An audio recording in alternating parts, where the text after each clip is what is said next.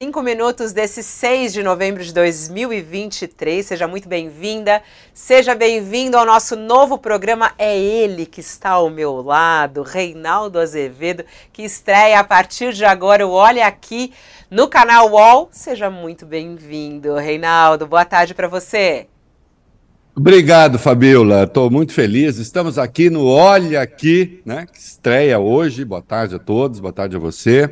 É contente de estar ao seu lado, é, em primeiro lugar, né, junto com o nosso público. Acho que vai ser muito bacana, né? Gosto da, dessa experiência de fazer esse programa.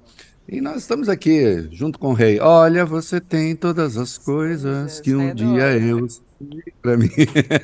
Boa, gosto. A cabeça cheia. Olha, é a, no... é a cara nossa. Mas o olha aqui cabeça... não tem. Mas o olha aqui não vem daí. O olha aqui é que é uma, uma palavra mágica de tio rei quando ele vai falar alguma coisa. Olha aqui! Exatamente. Entendeu? É, exato. Vem de, vem de um um vício de linguagem, mas que até é positivo. minha mulher, até que, mais uma vez, ela dando um título do programa, podia ser olha aqui, porque você tem essa mania de qualquer. As pessoas perguntam as coisas, você fala, ah, olha aqui.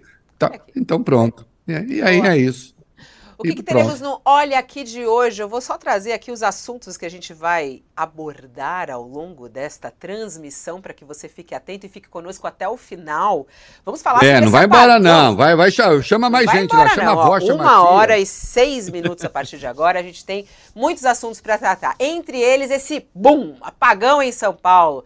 Galera tá sem luz há três dias. Isso pode ou não pode? São mais de é, 500 mil pessoas, na verdade muito mais do que isso, porque tão, são 410 mil residências sem luz. Isso aí você multiplica quantas pessoas moram nessas casas para a gente ver o tamanho do problema. Um joga para o outro, joga para o outro, a gente vai jogar para o tio Rei para ele explicar o que está acontecendo em São Paulo com queda de energia. Outro assunto importante: guerra quinta semana da guerra de Israel contra o Hamas. E a gente vai falar sobre é, os próximos passos dessa guerra, reabertura é, da justamente da fronteira ali, justamente com a guerra, né, com a, com a saída pelo Egito, brasileiros não estão na lista, pelo menos até a informação que a gente tem neste momento. Estamos aguardando aí se eles conseguem isso ou não. A gente há pouco conversava com o deputado federal Glauber Braga e ele quer que o governo Lula seja mais duro com Israel e, inclusive, encerre as relações, né? É, rompa com Israel. Tio Rei vai opinar para a gente sobre esse assunto. Quero falar também sobre essa história de Janja. Ela deu uma entrevista ao jornal Globo e falou que quer um gabinete lá no Palácio do Planalto. Tá brigando por isso. E aí, nas redes sociais, a oposição, Carla Zambelli, Kim Kataguiri, entre outros, falam. É uma deslumbrada mesmo, Janja, de querer um, um gabinete. E ela fala que não é por aí. A gente quer saber qual é a opinião também de Reinaldo Azevedo sobre o papel de Janja no governo Lula.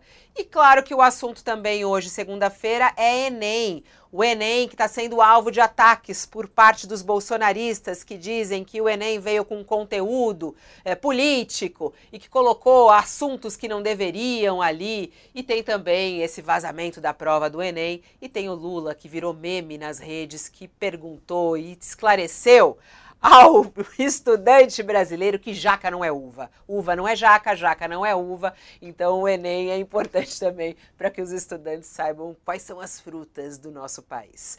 É isso, Reinaldo. Esses são os nossos assuntos que a gente selecionou e se pintar mais coisa ao vivo, a gente vai trazendo. E claro que a gente quer a sua participação, a nossa audiência qualificada aqui do Tio Rei. Pode ir comentando ao longo do programa que eu vou lendo tudo aqui enquanto o Tio Rei uh, fala. Vamos começar falando sobre queda de energia.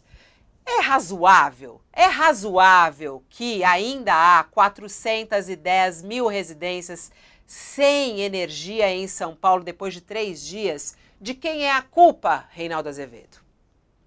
Não, não é razoável. Veja, Fabiola, eu já estou com 32 anos e eu não me lembro. eu não me lembro disso ter acontecido. Eu tenho 62 anos. Eu não me lembro de, sim, uma residência ou outra, um problema aqui ali localizado, você, a pessoa fica dois, três dias sem luz. Mas nós teremos milhares de pessoas que vão ficar até quatro dias, porque sexta, sábado, domingo, segunda. Em alguns lugares a luz vai voltar amanhã. Né? Então, São Paulo amanheceu hoje, a cidade, com quase 500 mil residências sem luz, ainda desde sexta-feira. Se você colocar aí, sei lá, três pessoas por casa, você tem quase um milhão e meio de pessoas. Eu estou é, é, jogando baixo. Né? É, no estado de São Paulo, considerando outras cidades, 800 mil residências. E aí tem um pouco um jogo de empurra, porque a Enel diz: não, estamos fazendo o possível, mas é que alguns lugares caíram árvores, de fato caíram árvores, em vários lugares. E também temos de falar a respeito dessas árvores e do quanto, afinal de contas, ventou em São Paulo. Quanto ventou em São Paulo? Foi 100 km por hora na cidade inteira? Ou 100 km apenas 103,5 numa estação medidora, que foi em Congonhas? 80 e poucos ali em Guarulhos. Mas na média não foi tudo isso, já chegamos lá. Então, assim, é, tem um trabalho de incompetência, a palavra é essa, da prefeitura, em retirar essas árvores.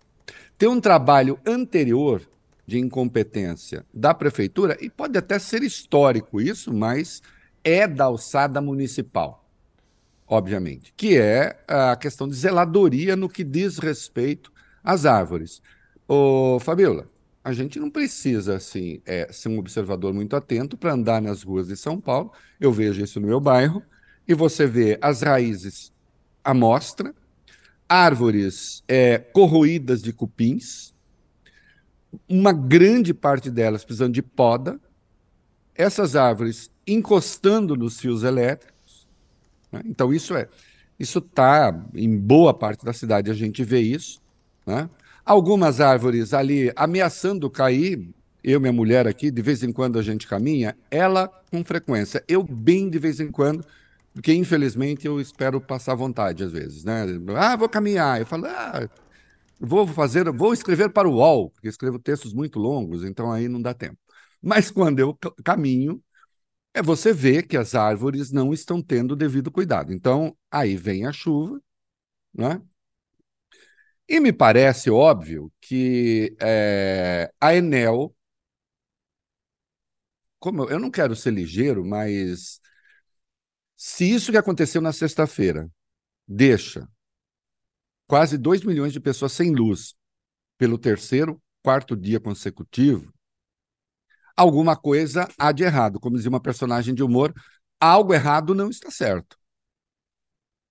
Então está faltando o quê? Equipe, está faltando tecnologia, está faltando tudo ao mesmo tempo. É preciso apresentar e exigir, inclusive, um plano da Enel, do município, do conjunto desses entes, para começar a enterrar os fios, né? ter um plano para isso, que também não tem.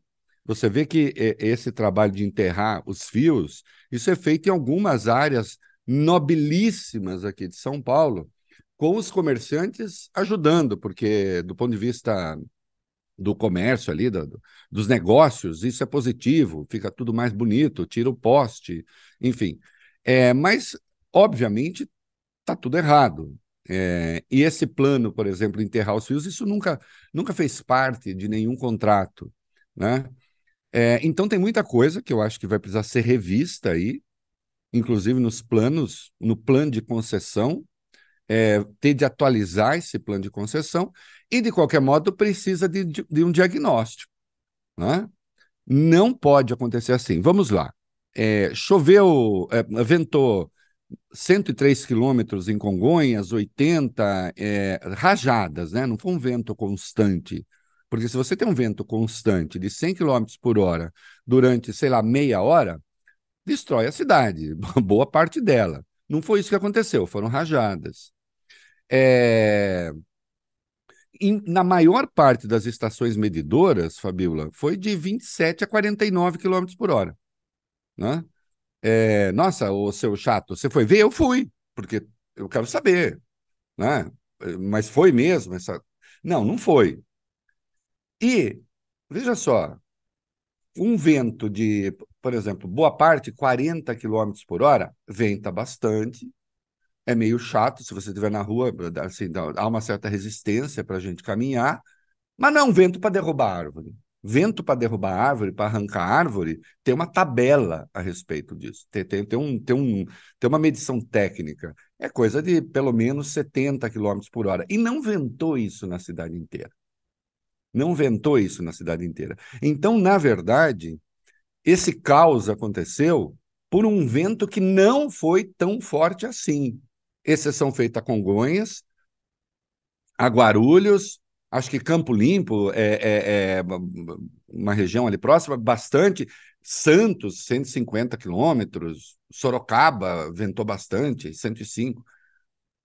Mas não foi isso na cidade inteira. Então nós temos um problema que é, evidentemente, de zeladoria da cidade e de efic eficiência da Enel, né? que é uma empresa privadíssima no Brasil. Na Itália, nem tanto, a gente pode falar disso. O Reinaldo, é tão interessante porque nesse ponto tem vários assuntos né, que, que, eles, que eles vão crescendo em relação a essa falta de energia que ainda está acontecendo em São Paulo. A gente conversou há pouco com o prefeito aqui no UOL e é curioso que ele usa como desculpa a história desse vento forte e que não pode mais ser considerado uma desculpa, segundo os ambientalistas, porque esse alerta das mudanças climáticas vem acontecendo. E aí o que ele culpou foi o contrato com a Enel. Vamos ouvir o que disse o prefeito há pouco aqui no UOL. O senhor concorda então com o que disse o professor Abrúcio de que o contrato com a Enel foi mal feito, não prevendo essas coisas? Foi. O contrato realmente é com o governo federal, é o governo federal que faz, é, a, a, que rege o contrato. E foi mal feito. Houve, houve lá o erro. Agora, com as mudanças climáticas, o que, que, eu, que, que eu vou falar hoje na reunião? Precisa ter uma readequação desse, desse contrato para essas questões das mudanças climáticas. Não é possível que a Enel, com todos esses, esses problemas, tudo bem, é um caso excepcional, mas o volume de equipes é pequeno é, perante o tamanho do nosso problema. E Reinaldo, a culpa é do contrato? A culpa é da, da como, como a privatização da Enel foi feita? Porque também estão falando isso, né? Tá, aí vem o pessoal que é contra a privatização e fala: aí, ó, o caminho que a Sabesp está seguindo. Pois é, eu, eu, eu, a pronúncia é Enel, né? Eu falo Enel, mas enfim, Enel, então. É, olha, Tá, culpa é do contrato, o objetivo, o poder público, ele tem que se antecipar a contratos e tem que saber o que é que vem para frente. Então, ok, essa é uma questão que teremos de discutir. Tem de discutir na esfera estadual, né? É, tem de discutir o município, então tem de fazer valer a sua voz. Agora, o que eu achei curioso é que quem saiu atacando a privatização com mais dureza não foram as esquerdas. Foi o companheiro Fábio Van Garten, o camarada Fábio Van Garten. Né? Não sei se você viu essa manifestação dele, é sensacional. O camarada Fábio Van Garten ex-secretário de comunicação do Bolsonaro, seu porta-voz, seu advogado constituído em algumas causas, pré-candidato a vice, caso haja o acordo Bolsonaro-Ricardo Nunes, ou em alguma outra formulação, mas enfim, ele pretende iniciar a sua vida eleitoral propriamente, e ele saiu atacando a, a, a privatização, dizendo que é preciso tomar. E veja só, Fabiola, saiu da energia elétrica e foi para a Sabesp. Né? Dizendo, olha, se a Sabesp tiver essas empresas michurucas, é, como tem na, na expressão dele, como tem no caso da energia elétrica, o que vai acontecer? E falou, Fabiola, veja você, que a privatização ela interessa a esses folgados que estão com a barriga cheia de lagosta e blue label. Hum? Uma linguagem, eu até falei, eu chamei ele companheiro Fabiovski é, Vangartevski, né? Ele está ali com uma pegada socialista mesmo. Daqui a pouco o PSOL oferece a ficha de filiação para o Fábio Van Garten. Né? Porque ele está se antecipando. É claro que o tema da privatização vai, vai voltar agora na, na, na, na disputa eleitoral. E porque a Sabesp, embora estadual, boa parte do serviço que ela presta, ela presta ao município. Né? É, o candidato de esquerda, hoje, o que está na frente é o Guilherme Boulos, mas é, é claro que isso vai virar tema Até porque se pega uma empresa que não é conhecida pela ineficiência, embora tenhamos muitos problemas de saneamento, mas a Sabesp é, no geral, uma empresa que tem uma boa avaliação né, no fornecimento de água, no saneamento. O que não, consegue fazer é chegar a todo mundo. Né? Mas isso é um problema do Brasil. Então, vai voltar esse assunto, e eu achei curioso, porque faltou luz, caiu árvore, tá, tá todo mundo com uma. Você reparou? É o que se chama socialismo com a água literalmente batendo no traseiro. Né? Então agora viramos todos de esquerda, agora somos todos contra a privatização e queremos arrumar um culpado. Né? Não, é até curioso porque é, esse, esse texto aí do Fábio Vangata, ele começa, em teoria, a privatização é maravilhosa, né? É o que ele fala.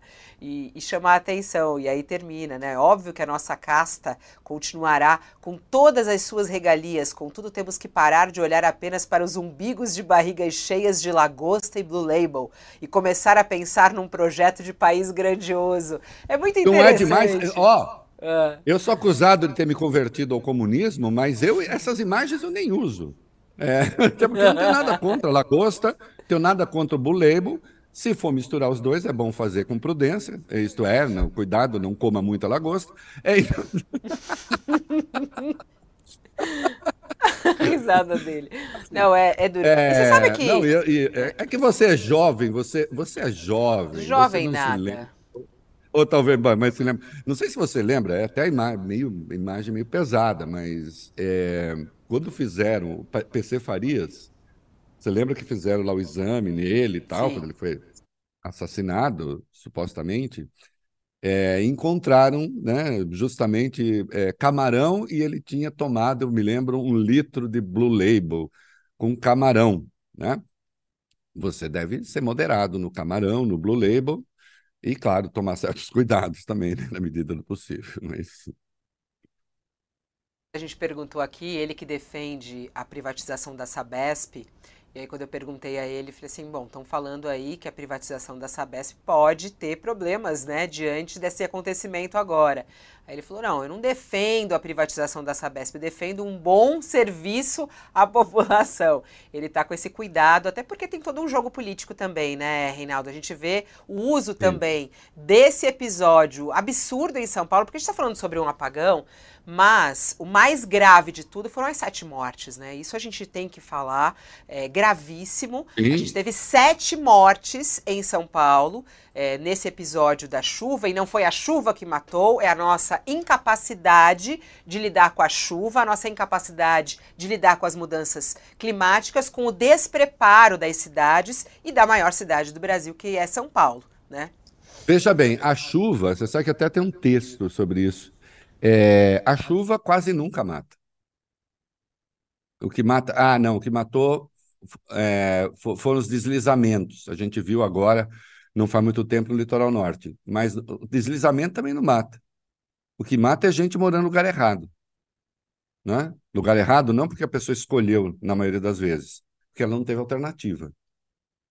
O que mata é a pobreza, o que mata é o descaso, o que mata é a falta de planejamento urbano, né?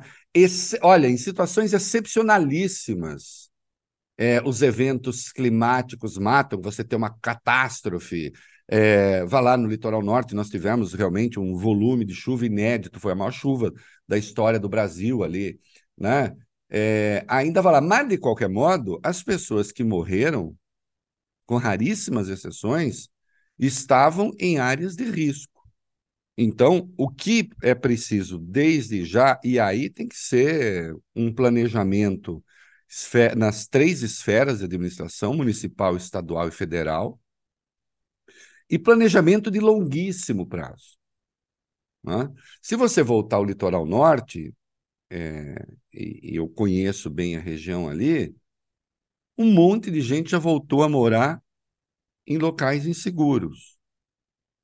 Mas não é porque assim, ah, não, eu gosto daqui, eu gosto de ficar com um morro na minha cabeça, eu gosto de morar no. Não, é o que me restou. Né? Então, a chuva nunca mata, a falta de planejamento mata, a pobreza mata, a falta de organização das cidades mata, a falta de zeladoria mata.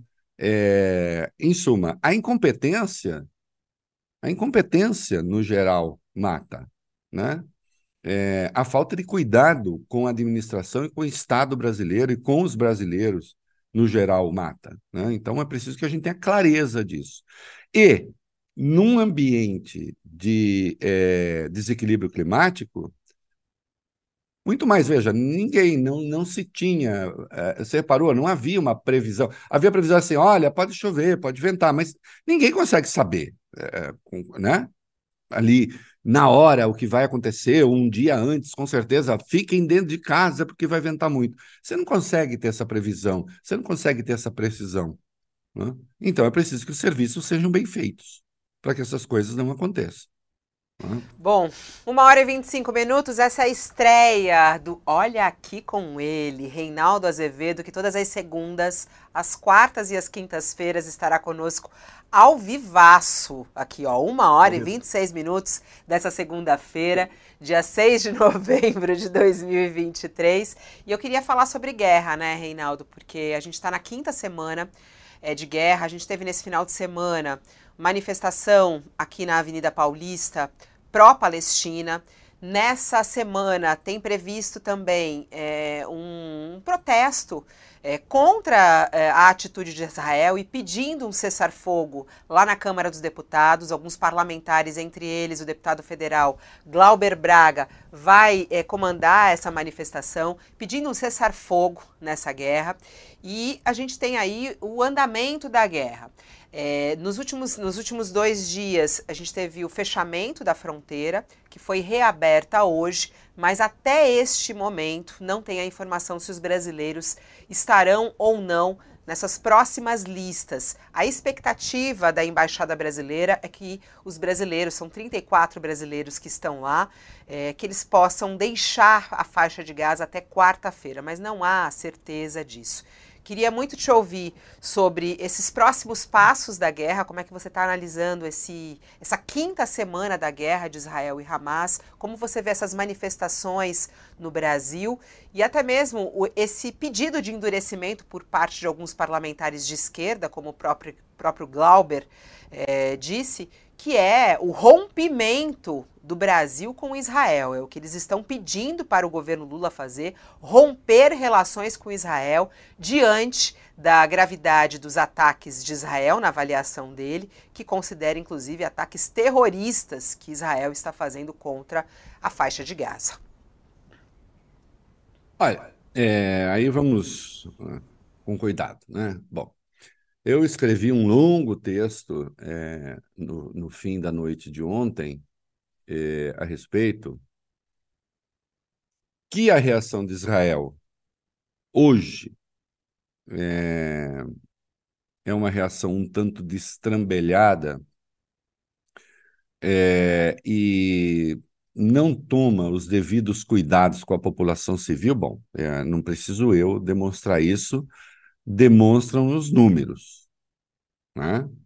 Nós já temos perto de 10 mil mortos e, obviamente, não são todos terroristas, é possível que haja ali militantes do Hamas. Né? No meio, acho que sim. Né? O próprio Israel anunciou alguns nomes, é, que para eles são comandantes, estiveram envolvidos é, no ataque de 7 de janeiro, de, é, de, de 7 de outubro. Agora, é claro que a esmagadora maioria que morreu ali é constituída de civis. E sim, uma parcela considerável crianças. Até quando você pega é, o perfil etário da população de Gaza. Né?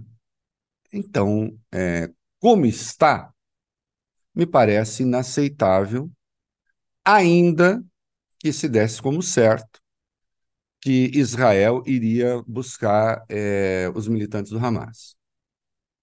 Eu fiz um paralelo, é, Fabiola, e que eu acho que, enfim, a velha história, não tem a pretensão de que o Estado de Israel me leia, mas alguém na embaixada, talvez.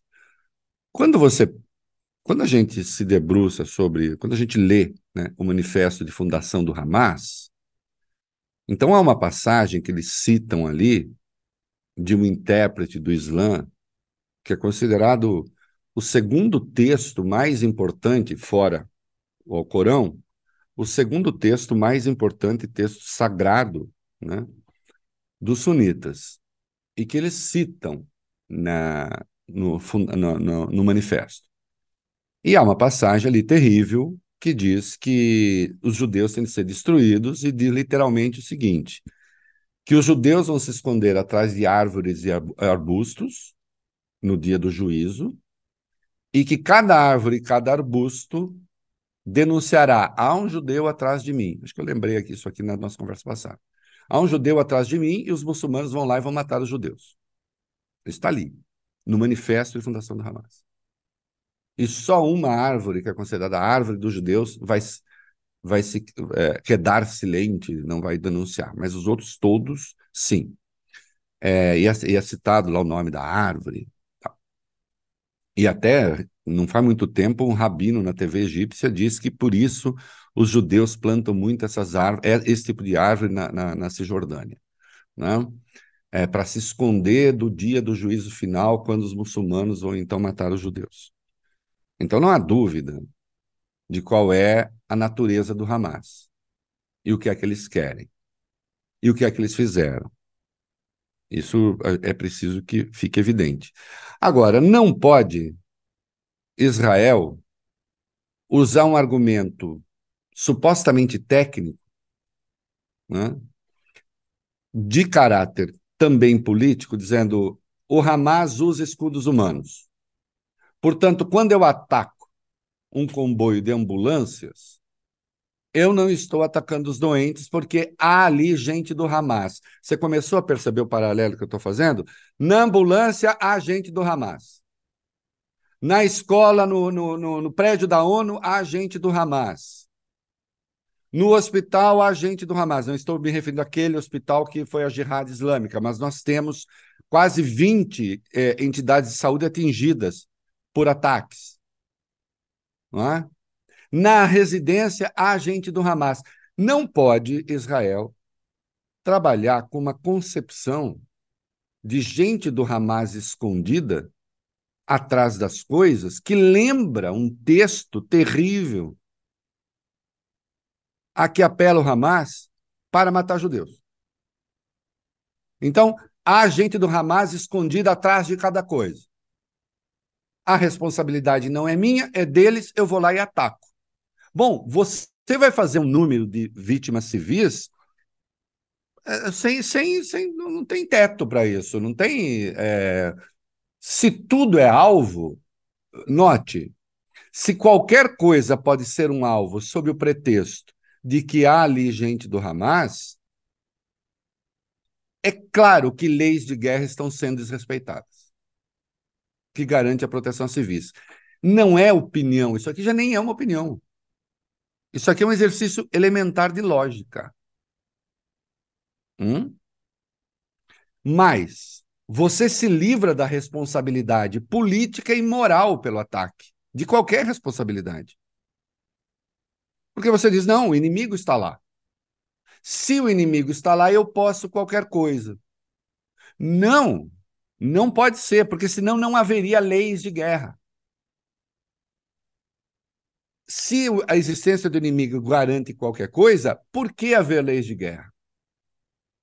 Nós já tivemos experiências traumáticas assim no passado. E as leis de guerra foram sendo aperfeiçoadas. E isso não muda, é, o, o, veja só, isso não muda o vetor moral das coisas. Você reconhecer que Hiroshima foi uma brutalidade, e foi, né? Lembremos-nos da Rosa de Hiroshima, de Vinícius de Moraes e Gerson Conrad, né? Pensem nas crianças mudas telepáticas. Pensem nas mulheres rotas alteradas. Uma das coisas mais lindas que nós temos.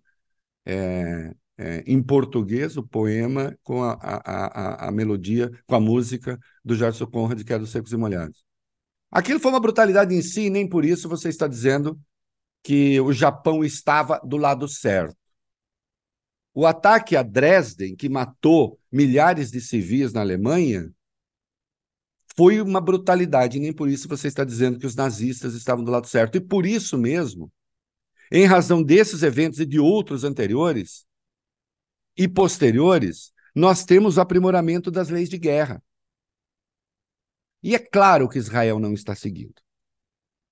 Claro que não está seguindo, claro que é, a guerra está sendo conduzida por um governo incompetente, porque aquilo que aconteceu no dia 7 de outubro foi incompetência também, a culpa é do Hamas, mas como disse o jornal Haaretz, no dia 8, a responsabilidade foi do governo. Netanyahu tenta se livrar disso, dessa responsabilidade, não é? conduz, lidera um governo de extremistas. O ministro do, o ministro do patrimônio deles, o tal do Amishai Eliarro, falou do uso de um artefato nuclear, indagado a respeito em Gaza, e disse: não há inocentes em Gaza. Essa ideia de não há inocentes em Gaza é uma ideia terrível. Porque, sim, ela tem um horizonte, aí sim, de extermínio de uma população. Ou não? Quando você diz não há inocentes em Gaza, a tese é genocida. A tese é genocida. Assim como é genocida a tese de deslocamento forçado. Ali, ainda dentro de Gaza, fica no limite, mas há, surgiu um documento do Ministério ali da Inteligência e Segurança falando da transferência eventual é, para o Sinai. Então, isso é terrível. Sim, é, é preciso que o mundo tenha clareza disso. Começam, crescem mundo afora as manifestações contra essa forma de guerra. Os Estados Unidos começam a se preocupar também, porque é, se de um lado isso é, fortalece os vínculos eventuais dos democratas com setores mais à direita, mas também causa prejuízos é, num país em que o voto não é obrigatório. O voto progressista pode cair fora. Agora, vamos ao Glauber. Não faz eu, sentido, eu é um despropósito. Eu, eu, quero colocar primeiro a fala dele, até para você comentar, o, o Reinaldo, é interessante, porque, assim, diante disso tudo que você está traçando, da atitude de Israel e dos atos de Israel, já são mais de 10 mil mortos do lado palestino, né? 10 mil mortes, Sim. sendo que dizem que quase a metade disso crianças, né? Não se tem um número exato, mas um número muito alto de crianças mortas. Há um, um crescente aí de manifestações pelo mundo afora pedindo um cessar-fogo, como aconteceu no final de semana em São Paulo. O deputado é, que representam um grupo ali de deputados, eles pedem mais. Eles acham que o Brasil tem que pressionar Israel. Né, e é, pressionar como outros países fizeram aqui da América Latina, é, rompendo relações. Vamos ouvir o que disse o deputado federal Glauber Braga. Nesse momento, não cabe mais a posição por parte da diplomacia brasileira e, mais especificamente, do governo brasileiro, que não amplie a condenação do que vem sendo feito por Israel. O presidente Lula está correto quando disse que o que está acontecendo nesse momento na Palestina, na faixa de Gaza, é um genocídio. Mas é fundamental que isso tenha consequência prática do ponto de vista diplomático. Colômbia e Chile convocaram seus embaixadores. A Bolívia rompeu relações diplomáticas com Israel. O Brasil tem que ir no mesmo caminho. E, além disso, suspender a realização desse exercício militar convocado com aproximadamente 300 militares dos Estados Unidos na Amazônia brasileira. Não há normalidade, isso já seria questionável em qualquer circunstância. No momento em que você está tendo um genocídio, um massacre, onde 40% das pessoas mortas são crianças na faixa de Gaza, o governo brasileiro tem que dar uma resposta à altura da gravidade do que está acontecendo. E a altura, a resposta à altura, seu juízo, seria o rompimento de relações do Brasil com Rompimento Israel, de relações, ou para começar, como uma escalada até chegar no rompimento, fazer o que fez a Colômbia e o Chile convocando os seus embaixadores. Tá aí, é isso? Romper, Reinaldo? Esse é o caminho? É, ele parece que botou o rompimento lá na ponta, né? Como, mas inicialmente convocar embaixador, até convocava lá, mas assim, é, eu acho curioso evidente, está tudo errado aí, a conclusão errada. É, o, o deputado está sugerindo que o Brasil se junte à Bolívia no rompimento, nada contra a Bolívia. Né? E o governo boliviano faz, é, é, tem, é, é, é independente e faz o que quer. Agora, quando você diz que o Brasil tem de se juntar, tendo o papel que tem na América Latina, tendo o papel que tem no mundo, tendo o tamanho que tem na economia, você diz que o Brasil tem que se juntar à Bolívia, tem algo de errado na formulação, né, deputado? É claro que o rompimento não faz sentido. Né? É claro que o rompimento é... colocaria, inclusive, o Brasil numa posição de isolamento entre as nações mais importantes da Terra, né? Que não vão por esse caminho, é, não está de acordo, inclusive, com aspirações que tem o país de um dia vir a integrar, é, um, ter um assento permanente no Conselho de Segurança da ONU, é, não está à altura da interlocução que o Brasil tem mundo afora, o Brasil tenta se colocar como mediador de conflitos, deputado Glauber. Que coisa absurda. Né? É, o senhor defendeu, por exemplo, que. Vamos lá. Né? Como diria o poeta latino Horácio, posso, posso citar um latim aqui, Fabiola? Posso, posso, posso. Dando a tradução? Posso, né? Este modus in rebus, né? Quer dizer, há uma medida nas coisas. Né? Isso ele defendia para a poesia. A poesia tem que ter medida, né? as coisas têm que ter regra. É, e, portanto, há uma medida nas coisas. Eu não vi o deputado defender que o Brasil rompa relações com a Rússia. E a Rússia invadiu a Ucrânia. Ou não invadiu? Invadiu. Né?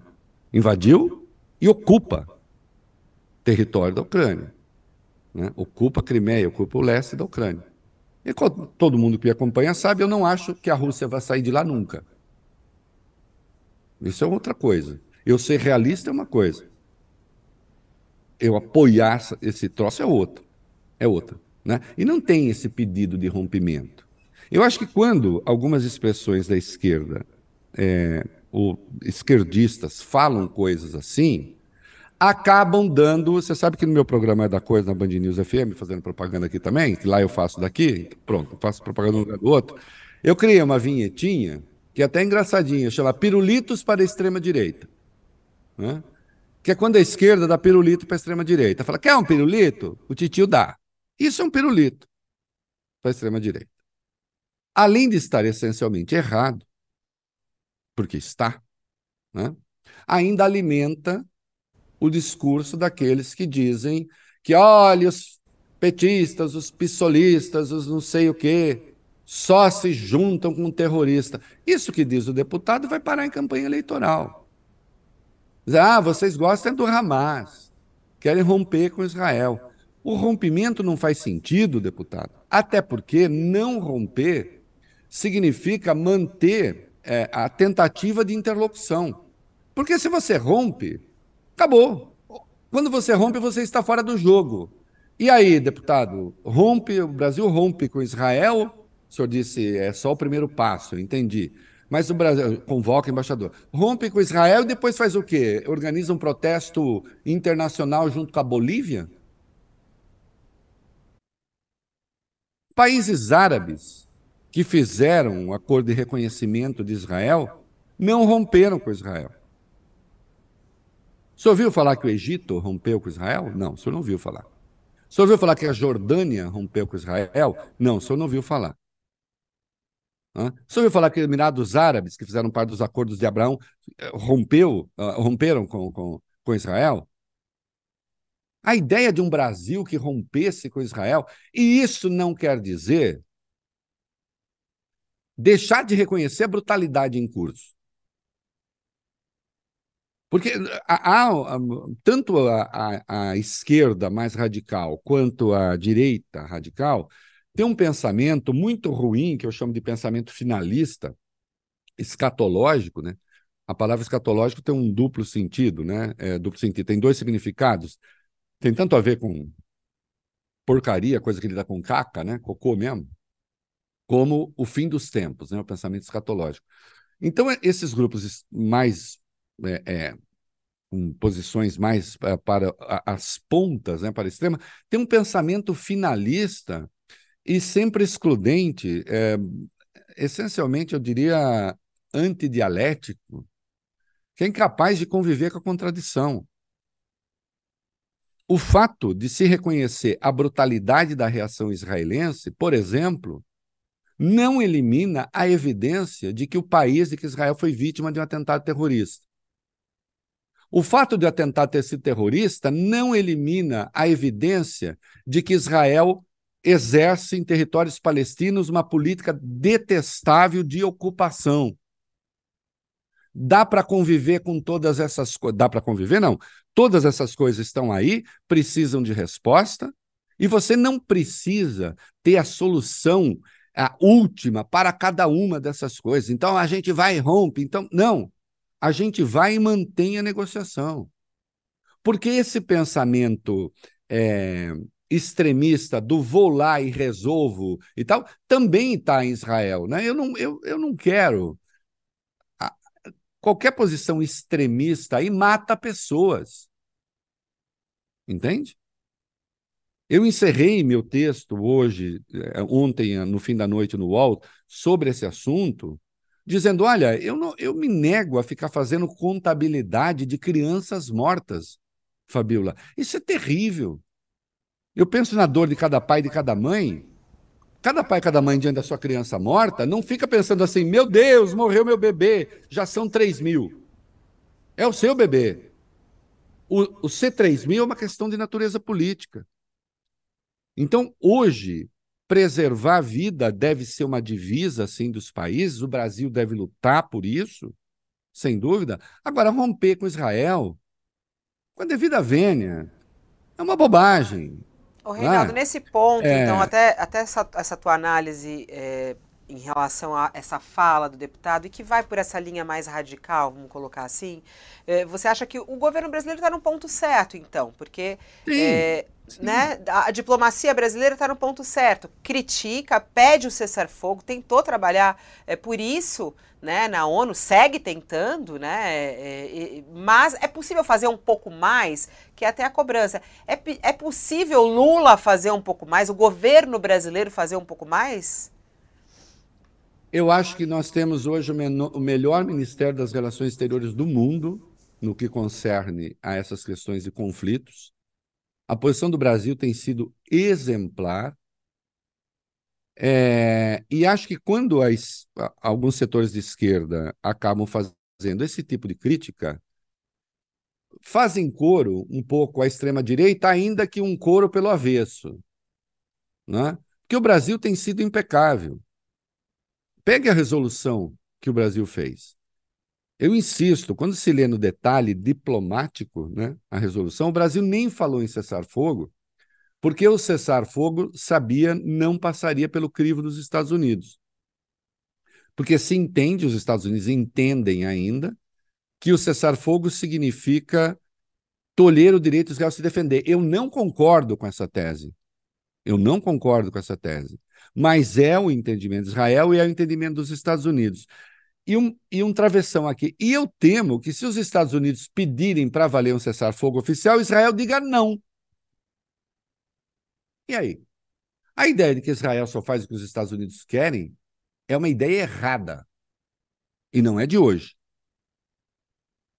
Não é de hoje. Eu lembro que é, em 2016 a ONU aprovou uma resolução para suspender os assentamentos na Cisjordânia, a resolução do Conselho de Segurança, que é de cumprimento obrigatório. Os Estados Unidos se abstiveram, não vetaram, 14 votos a favor, uma abstenção e, portanto, resolução aprovada, e Israel não deu a menor bola. Não é? Então, assim, é uma ideia errada essa de que basta radicalizar o discurso para que Israel faça. É? O Brasil tem atuado no limite do possível, a, a proposta de resolução foi clara a respeito, está negociando e tem de negociar, deputado, a liberdade de 34 pessoas, ou brasileiras, ou com passaporte brasileiro, que até agora não tiveram autorização para sair. É, o, senhor, o senhor quer o quê? Imagina o Brasil rompe com Israel e depois os 34 brasileiros, ela tem que negociar com quem? E até ah. agora tem ali um misto de má vontade e, e, e de dificuldades artificiais para libertar esses brasileiros também. Sim, todo mundo, todos são pessoas, todos são respeitáveis. Mas, por exemplo, eu considerei a nota da embaixada de Israel aqui no Brasil muito ruim. Quando Israel foi dizer por que não liberava os brasileiros, dizendo não, as dificuldades e tal. E aí veio toda uma catilinária ali, um, um, uma linguagem militante, é, atacando o Hamas, meio que dizendo assim: olha, é, vocês não reconhecem isso aqui do Hamas. Não é verdade. Não é verdade. O presidente Lula chamou o atentado de terrorista no primeiro dia. No primeiro dia. Ah, mas não nominou o Hamas. Que importância fazia nominar o Hamas ou não, chamando de atentado terrorista, que todo mundo sabe que é do Hamas. Na ONU, na ONU, sim, condenou e está lá, chamou a, a resolução proposta é Hamas pelo nome, é atentado terrorista. O que o Brasil não fez, a diplomacia brasileira não fez, foi classificar o Hamas como grupo terrorista, porque isso a ONU não classifica também. E aí, hoje em dia, as pessoas não querem mais. É, é incrível assim a intolerância com a ponderação e com a informação, né? Porque é preciso lembrar aqui que o seniado, o Mandela, saudado como homem da paz, o movimento do Mandela era considerado terrorista. E atenção, o movimento do Mandela praticou atos terroristas. Isso é verdade. Tem um ex-terrorista que governou Israel que ganhou o Prêmio Nobel da Paz. Ele ganhou o Prêmio Nobel da Paz quando ele era ex-terrorista. Mas ele era terrorista. Chamava-se Menachem Begin. Ele liderava um movimento chamado Irgun, que o Reino Unido considerava terrorista e era terrorista. Procurem o atentado ao Hotel King David, Hotel Rei Davi, que foi o Irgun que fez. Praticava atos terroristas. Esse terrorista, chamado Menachem Begin, ganhou depois o Prêmio Nobel da Paz. Então, esse negócio do que é terrorismo, do que não é. Você considera o Hamas terrorista, Reinaldo? Eu considero. Aliás, eu já disse, eu fui um dos primeiros a botar aqui é, em português o, o, o, o, texto de fundação deles.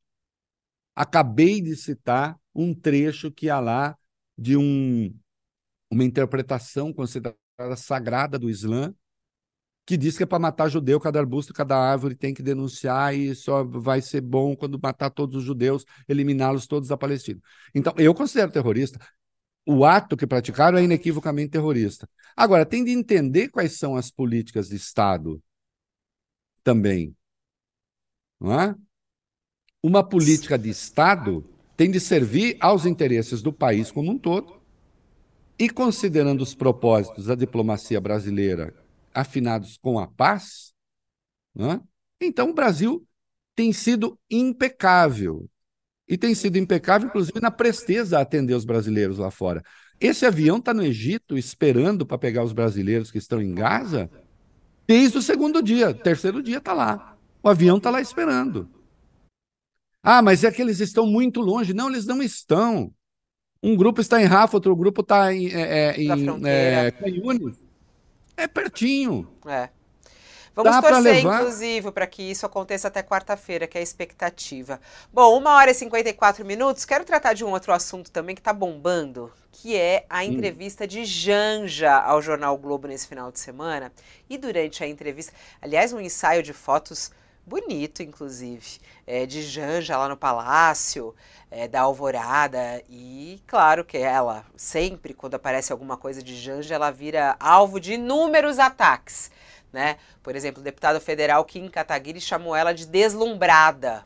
Janja uma deslumbrada e assim vai. Muitos ataques, inclusive ataques machistas a Janja que ocorrem nas redes sociais, é diante da fala dela de que gostaria de ter um gabinete lá no Palácio do Planalto para o trabalho dela, né? E aí alguns dizem, mas que absurdo, ela não foi eleita, ela não tem que ter gabinete nenhum. Outros dizem, ah, mas isso acontece em outros países, por que ela não pode ter um gabinete lá no Palácio do Planalto?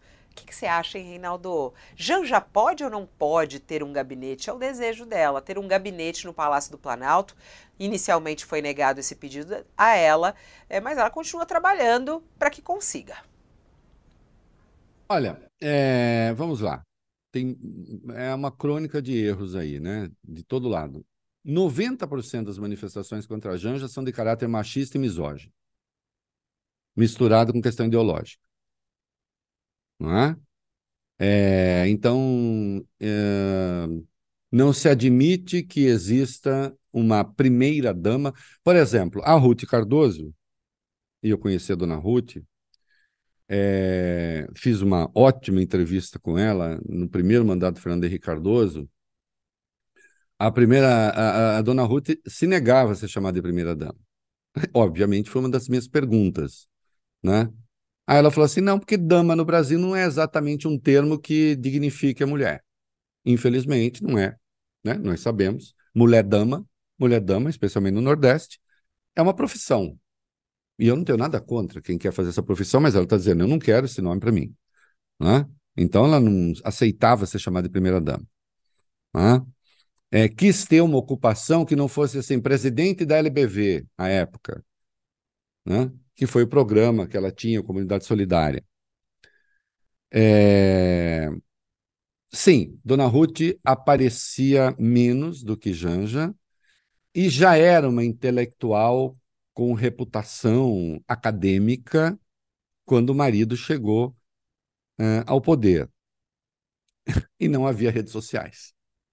Então, facilitava tudo. O que eu acho da Janja é, é que, bom, existe uma regra para ter gabinete do palácio, existe uma regra para ter gabinete do palácio. É ocupar uma função pública. Ela pode ocupar uma função pública não remunerada, se o presidente decidir, isso pode, isso pode, e ter o gabinete. O que está errado aí é que isso que a Janja leva para a imprensa, obviamente é um debate interno, certo, Larissa? Ô, Fabiola? É um debate interno. Ela tem de levar isso adiante? Por que, que ela não cuida disso com Lula? Diz, Lula, eu quero um gabinete. Ah, você não pode ter gabinete, ô Zanja, porque não, né, a regra não pode. Vai, consulte-se, e se chegar à conclusão que não pode, não pode. E acabou. Não tem de ficar criando estresse a respeito. Né? Eu não tenho dúvida de que a, a primeira-dama pode criar uma estrutura de trabalho para ela, se preciso, no Palácio da Alvorada, que tem muita área desocupada ali, aquilo é gigantesco. Né? É, ela pode criar, ela pode ter uma área de trabalho ali. Né? Se ela quiser levar adiante. Então, o que eu acho inoportuno aí é abrir esse flanco. Eu acho que isso revela, insisto, um desentendimento entre eventuais alas do governo. E isso não precisava vir a público, entendo eu.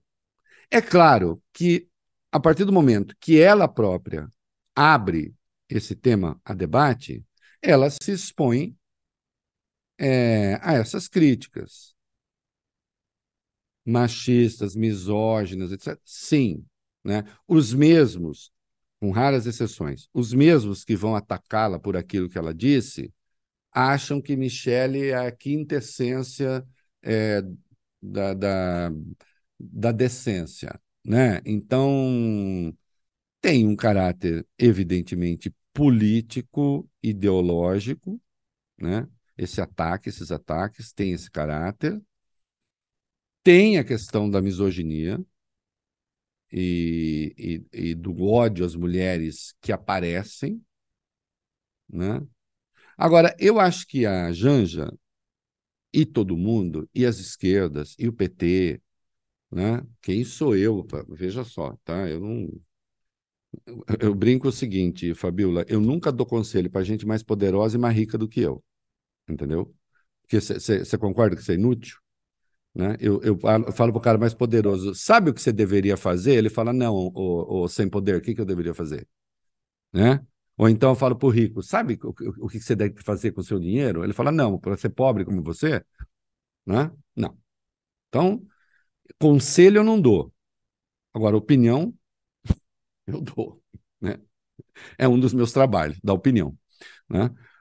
Então, acho que é preciso que esses setores mais à esquerda, os partidos de esquerda, avaliem qual é a opinião do conjunto dos brasileiros sobre muitas dessas questões. Infelizmente, essa posição mais visível da Janja provoca a reação também contrária de muitas mulheres. Uma parcela, nós tratamos disso aqui. Nós vimos uma pesquisa da Quest, acho que a gente comentou aqui. Uma parcela é, dos eleitores de Lula, parcela considerável, Fabiola, é conservadora. É conservadora. Mais de 40% dos que votaram em Lula, por exemplo, são contra o casamento gay.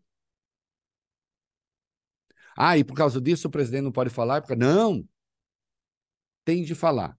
Só precisa tomar cuidado que quando se dá uma entrevista, não se fala apenas para a turminha. Não se fala apenas para os seus. Né? Qual é a regra hoje? Ocupa uma sala no Palácio do Planalto quem exerce cargo público. É essa a regra? É essa a regra. A Janja exerce cargo público? Não. Então não ocupa.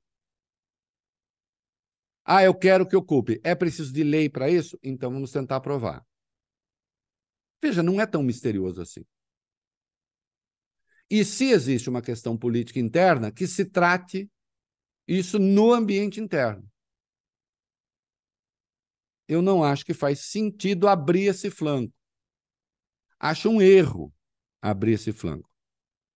Isso não me impede de reconhecer que existe misoginia, que existe preconceito contra as mulheres, que estão pegando no pé dela por isso.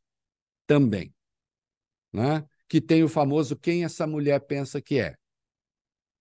Né? A ideia de que a mulher de um presidente deve ficar com a boca fechada. Não é só no Brasil.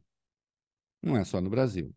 A Michelle Obama gerava muita reação da extrema-direita americana, embora não tenha reivindicado sala nada, mas ela uma advogada com carreira, com opiniões. E, isso, e aquilo incomodava. É? Aqui também, uma socióloga com opiniões que, enfim, também incomoda. A Michele passou a ter uma saliência política, e nós sabemos, mas ela nunca falou é, num espaço, digamos, autônomo. Ela sempre falou num espaço dependente, dependente do marido. E ainda assim nós sabemos que os filhos não gostam muito, não é mesmo? Não gostam. Nós já vimos ali. Tem encrenca, é, ele. Tem encrenca. O, o, o Carluxo, o Carluxo já deixou claro que não. É, filhos já sugeriram que ela hoje milita em busca do próprio espaço. Né? É... Claro que ela avança num terreno que foi, digamos, do ponto de vista da opinião, colonizado pelo marido. Né? Ela inexistia como um ser dotado de opiniões políticas antes dele. Não é o caso da Janja. Ela tem um, uma trajetória aí, inclusive junto ao PT. Né? Agora, acho que é isso. Tem o preconceito, mas eu pergunto: é preciso abrir as coisas desse modo? Transformar isso num debate público? Tem a pergunta evidente: quem ganha e quem perde? Com esse Bom, debate? Oi, Ela Reinaldo, é, tô de olho aqui nas redes sociais, o que, está bombando nesse momento, agora que são duas horas e quatro minutos, a gente já está estendendo um pouquinho. Mas acho que vale a Vamos pena lá. a gente falar sobre Vamos Enem. Porque o Enem é, foi, ocorreu ontem em São Paulo, tem vários assuntos para a gente tratar do Enem, mas o que está chamando a atenção nesse momento é o que a direita, extrema-direita e o agronegócio está eh, nas redes sociais criticando o Enem por causa de algumas questões. Uma delas em especial ali, que eles falam eh, sobre a questão do cerrado. Até Sérgio Moro, senador, pôs agora. Vergonhoso o governo federal usar o Enem para doutrinação ideológica e, ao mesmo tempo, atacar o agronegócio. E ele até compartilha uma nota oficial da Frente Parlamentar da Agropecuária, cobrando do governo Lula um posicionamento urgente sobre questões de cunho ideológico que eles falam. Eles estão falando sobre uma questão específica do Enem que fala é, o seguinte, a questão número 89. No, no Cerrado, o conhecimento local está sendo cada vez mais subordinado à lógica do agronegócio. É, de um lado, o capital impõe os conhecimentos biotecnológicos como mecanismo da, de universalização de práticas agrícolas e de novas tecnologias. E de outro, o modelo capitalista subordina homens e mulheres à lógica do mercado. Esse é um ponto que eles falam. Então, quer dizer, dizem que essa questão do Enem, ela ataca o capitalismo, ela ataca o agronegócio, e depois a, eles até falam sobre a chuva de veneno, que é em relação a, inclusive, os agrotóxicos que são colocados no agronegócio. Daí eles estão falando que houve uma doutrinação ideológica. Sempre cai para esse, para essa questão ideológica, uma prova tão importante. Como é que você analisa é, o Enem desse ano? Esse ataque que está acontecendo neste momento das redes, lá nas redes sociais da extrema-direita, a essa questão, por exemplo, e também a valorização da pergunta da redação, que aborda a invisibilidade do trabalho da mulher, do trabalho de cuidado da mulher. Isso daí também foi muito é, enaltecido pelos movimentos feministas, é, de colocar esse assunto na redação do Enem. Bom, começa pela redação. Ótimo que o tema tenha sido esse. Né? A gente acabou de falar da misoginia, né? e existe mesmo a invisibilização, é, é um dado.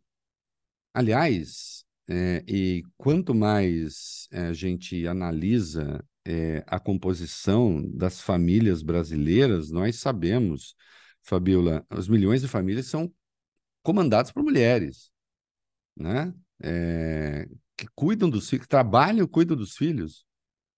Muitos dos varões de Plutarco foram embora e largaram as mulheres com os filhos. É, há, desde essa coisa numa ponta, digamos, mais da pobreza, até. Bom, é, como é que é? 171 pessoas já ocuparam o Supremo, três mulheres. É um troço do processo político brasileiro que precisa ser revisto. Né? É, quando a gente pega o número de mulheres em posições de comando. Então, sim, ótimo, aplaudo o tema. É, é um debate que tem de ser permanente. Né?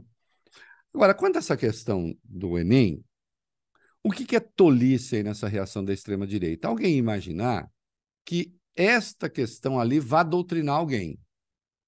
Nossa, olha, Fabiola, é o seguinte: o menino chegou lá neutro, né? ele não era nem de direita nem de esquerda. Quando ele veio a questão 89, é isso? Quando ele leu a questão 89, nossa, Fabiola, despertou um troço nele e ele falou: agora eu vou me filiar ao PT, ao PSOL, ao PCdoB, vou começar, vou entrar no MST, é, vou começar a combater o agronegócio. Isso é de uma tolice sem limites. Não é? Completamente sem limites.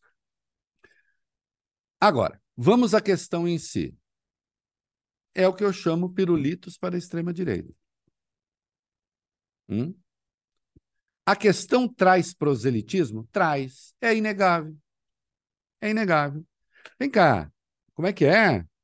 Ah, isto subordina a população à lógica capitalista, é isso que está aí?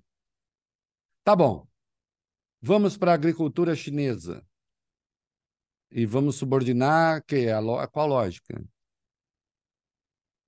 É, é capitalista também, porque é, o regime é só autoritário, comunista não é. Né? É, a, a que lógica se subordinaria? Então, assim, é quando é, quem faz a questão resolve marcar posição numa prova.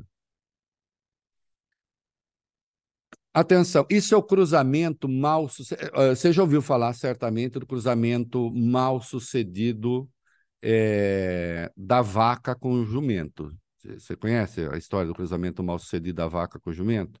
O sujeito resolve cruzar uma vaca com o jumento. Né? E fala assim: Eu quero ter um bicho que dê muito leite e que puxe carroça. Hum? Que aí fica perfeito. Aí vem o híbrido. E ele é mal sucedido. Ele nem dá muito leite e nem puxa carroça. Então, assim, é o tipo de. É, o sujeito marca uma posição, e não foi o governo PT, é, existe autonomia para fazer essa prova, é outra coisa que as pessoas ignoram.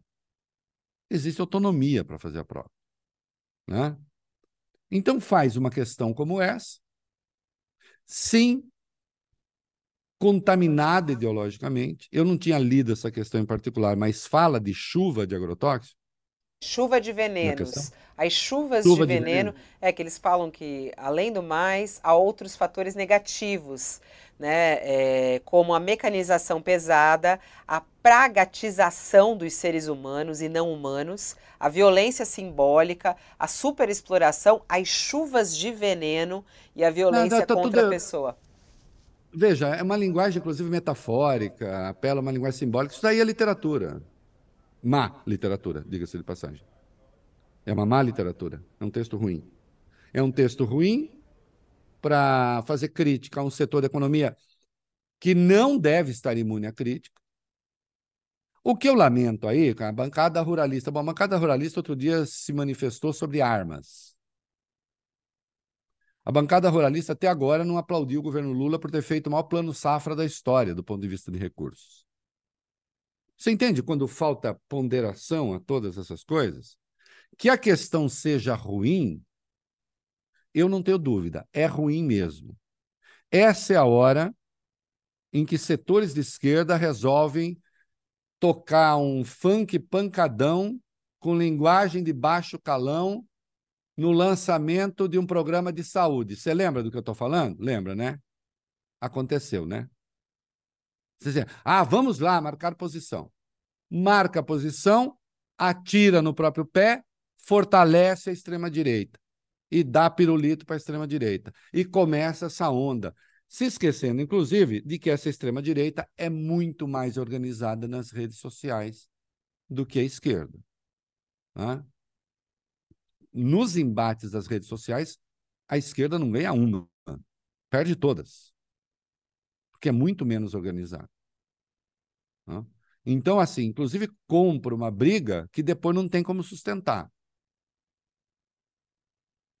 Porque, evidentemente, ao fazer isso, atenção, quem quer que tenha elaborado essa porcaria dessa questão, que é uma questão ruim, não convenceu um jovem sequer, não convenceu um jovem sequer, de nada, de absolutamente nada. Não, não convenceu ninguém, nem fora da prova.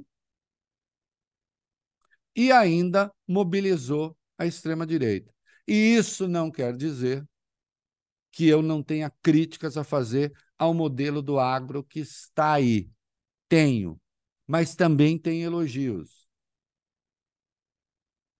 É? Quem responde pelo superávit que a gente vai ter recorde este ano, em boa parte ou na quase totalidade, é o agro, que tem muito incentivo do governo, que tem de ter também. Então fica tudo na, na mera crispação ideológica. E a última coisa que interessa aí são os fatos. Existe uma ocupação desmesurada do cerrado? Existe. É o bioma mais ameaçado do Brasil? É. Hoje é, só perde para a Mata Atlântica. Mas a Mata Atlântica, quando você pega o tempo de degradação da Mata Atlântica, ela foi se dando literalmente ao longo dos séculos, né? até chegar aos atuais 7%, que é, é absurdo, claro.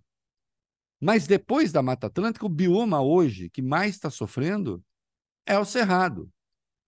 Se deve também à expansão do agronegócio? Sim. Parte dessa expansão dada no tempo foi importantíssima para o Brasil? Foi. É, é importante, é fundamental para a economia brasileira. É preciso agora que se tomem cuidados para evitar é, que isso entre numa rota sem retorno do ponto de vista da preservação do que há do cerrado? Sim. Veja, é preciso aprender a conviver com realidades complexas. Repare que a extrema-direita não sabe conviver com realidades complexas. Definitivamente não sabe. Então, ela é incapaz de reconhecer a importância da preservação ambiental, inclusive do próprio negócio. Porque se a Amazônia for para o brejo, o agronegócio vai para o brejo porque os tais dos rios aéreos vai deixar de chover no Cerrado. Entende? A Amazônia não é pulmão do mundo, coisa nenhuma. Isso é uma burrice quem fala essas coisas. A Amazônia consome de noite o oxigênio que ela produz de dia. É bom que fique claro. A Amazônia não é pulmão do mundo. A Amazônia irriga boa parte do mundo. Aí sim, faz chover em boa parte. Inclusive, e, e muito especialmente no Brasil, para o agro brasileiro. Então é importante preservar? É importante preservar. É importante reconhecer a expansão do agro? É importante. Ela não sabe conviver com isso, então, ecologia, coisa de comunista, não sei o que, coisa de comunista, não sei o que, coisa de comunista. E vai à esquerda e demoniza o agro. Entende? Fica parecendo uma pessoa da, das minhas relações familiares, uma vez na escola, que teve um seminário sobre como a indústria farmacêutica é, destrói a medicina tradicional. Disse, é, é, acho que é preciso tomar cuidado, claro, com a indústria farmacêutica. Não, e, e, sabe que uma coisa que eu estava lembrando enquanto você estava falando, que durante. Mas que medicina tradicional, só concluir, é chá de, de erva doce? É isso para curar? Durante o governo Bolsonaro também tiveram críticas a perguntas do Enem, falando que era uma prova cheia de ideologia, uma prova feita pela esquerda. Como você falou, né? É, eles querem culpar o governo, quando que na verdade tem total independência. Mas sabe que a gente está falando aqui sobre uma questão do agro e chamou a atenção que antes da prova, no sábado, o Lula postou um vídeo, o Reinaldo, não sei se você viu, vou colocar para você assistir. É muito bom. Ele com uma jaca, uma jaca, e ele fala para o aluno Fique atento, isso aqui não é uma uva, isso aqui é uma jaca. Vamos assistir um trechinho, viu, por. Não tem o vídeo do Lula? Não conseguimos pegar. Desculpa, não temos o vídeo do Lula. Não, não vamos colocar ah, não, agora. Eu vi, eu vi. Eu... Mas você viu. É ele com uma jaca enorme, ele andando lá no, no Alvorada, com uma jaca. Ele vai passear com a Janja. E aí eles fazem. E aí é muito legal, porque ele fala sobre a prova do Enem, fala da importância, ele fala para que as pessoas não briguem, que elas tenham um final de semana tranquilo para fazerem a prova. E aí virou meme, porque é ele com uma jaca na mão, e aí o pessoal ficou zoando, né? Falou: ah, olha lá, não é uva, é jaca, fique atento. E aí no Enem cai essa questão do agro, que nada tem a ver com jaca nem com uva, e aí ela é muito mais complexa e alvo de ataques. Bom, é, é isso. E... E a coisa bem humorada, mas me lembrou. Lembra a história do Reformador de Mundos? Tinha no meu livro da terceira série, do chamado Primário, né? É, a, o sujeito que começa a refletir, né? Por que é que melancia dá num ramo tão fino, né? É, e a jabuticaba, tão pequenininha, nasce num tronco tão grosso. Para quem não sabe, vou dar uma de Lula agora. Para quem não sabe, a jabuticaba dá no, no tronco da própria jabuticabeira, né? E a melancia é uma rama, ela espalha a rama pelo chão, né? E dá aquela melancia grande na rama. E aí o sujeito estava pensando, ah, isso precisa mudar, né? Melancia em tronco, jabuticaba no chão, que é, é, faz mais sentido, né? E aí ele está repousando debaixo da jabuticabeira e cai uma jabuticaba no nariz dele, né? Ele diz, fiz mal em tentar reformar o mundo, e se fosse uma melancia? Não é isso? Aí eu pensei nisso, quer dizer, é o Lula, evidentemente, está fazendo uma graça com uma fruta. Vou eu gerar protesto, com uma fruta absolutamente detestável. Você não gosta de jaca? A não. cara que você fez! Não precisa nem falar! É Eu gosto de jaca. Eu acho que tem gosto de banana podre, um. Nossa! É. É, e aquela consistência é para os fortes, né? Aquela consistência. Eu gosto de jaca. Não, e agora, e agora é virar moda entre os vegetarianos, né? A coxinha de jaca, porque a carne da jaca. É... Aliás, é, existe a tal, a tal da carne da jaca. Olha, vocês que gostam, comam, faz muito bem, tem muitas vitaminas. Ah. É, eu sou mais tradicionalista nesses casos, né? Eu tenho hábitos alimentares um pouco mais reacionários. mais reacionários é boa. Bom, Reinaldo Azevedo, olha só, duas horas e vinte minutos. A gente passou muito bem aqui pela nossa estreia. E aí, e aí, foi bom? O povo, o povo acompanhou nós? O povo acompanhou, o povo acompanhou, tá aqui conversando, falou, boa! E a jaca é dura. o, o, ele ainda no vídeo fala, a jaca é dura. A Lourdes fala assim, eu amo jaca. Já a Eliana fala, eca, jaca! Ai, jaca não. A Patrícia fala, jaca mole, jaca dura, adoro jaca. A Fátima, jaca é vida, né? É, e assim, e a Graça diz, Reinaldo, tô contigo, não, não aprecio jaca. Não, não e ó, deixa eu dizer uma coisa, eu, eu só expressei um gosto pessoal, tá, gente? Nada, não vou. Não terei partido contra a jaca, não serei do grupo contra a jaca, não vou xoxar as pessoas que gostam de jaca. Ao contrário, oh, eu até. Lúcia, sabe que eu viajo a Lúcia te dá uma dica. Tem... A, du, a, Lúcia é. te dá uma dica. Ela fala assim: tio, depende da jaca. Tem jaca aí que você pode gostar. Tem sorvete de jaca, já ouvi falar, não experimentei. Você sabe que eu viajo sempre, com frequência para um lugar que tem muita jaca mesmo. Tem é. tanta que Assim, ela fica ali à disposição das pessoas, de passantes. Alguns pegam, outros não, enfim. É, jaca, jaca para o povo. Não, sou, sou a favor. Sou a favor, só ai, não ai. me obrigo. Vamos ficar assim, ô Fabiola? Hum. Todo mundo tem o direito de comer jaca. Todos. Pronto. Todos.